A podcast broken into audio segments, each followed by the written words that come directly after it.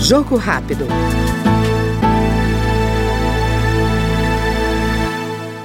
A Frente Parlamentar para o Fortalecimento da COP30 no Brasil, a trigésima edição da Conferência do Clima, foi lançada na Câmara e conta com apoio do governo federal e de representantes da Organização das Nações Unidas, da União Europeia e de outros organismos multilaterais.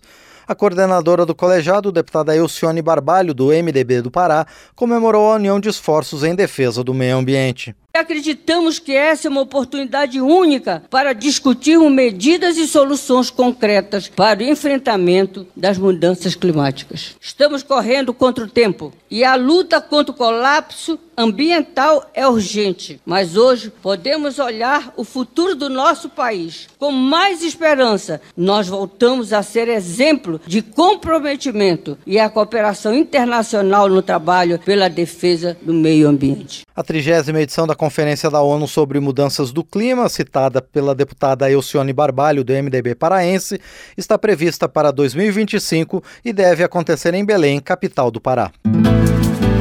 Jogo rápido.